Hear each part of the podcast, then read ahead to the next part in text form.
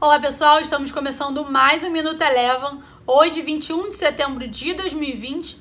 A semana começou com o maior sentimento de aversão ao risco nas bolsas pelo mundo, com a possibilidade de um novo lockdown na Europa e com uma notícia de que os bancos globais estariam envolvidos em transações suspeitas. Nos Estados Unidos, as bolsas tiveram ao longo de toda a sessão uma queda acentuada, próximo ao, re... ao fechamento reduziram um pouco esse movimento de queda puxado aí pelo setor de tecnologia, mas ainda assim o S&P fechou o dia de hoje com baixa de 1,16%. Aqui no Brasil, o Ibovespa seguiu o tom negativo visto no cenário internacional, mas ainda assim em menor intensidade.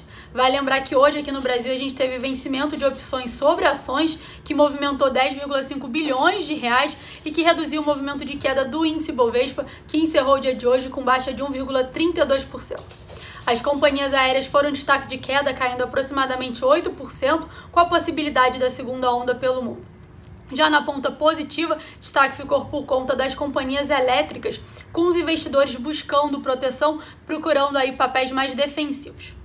Passando agora para o dólar, com sentimento de maior aversão ao risco, o dólar se valorizou pelo mundo e por aqui encerrou o dia cotado a R$ 5,40, com alta de 0,43%.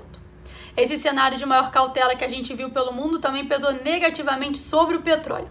O petróleo Brent encerrou o dia de hoje com baixa de 3,5%. O Minuto Eleven de hoje fica por aqui. Se você quiser ter acesso a mais conteúdos como esse, inscreva-se em nosso site www.elevafinancial.com e siga a Eleven também nas redes sociais. Eu sou a Jéssica Feitosa e eu te espero no próximo Minuto Eleven.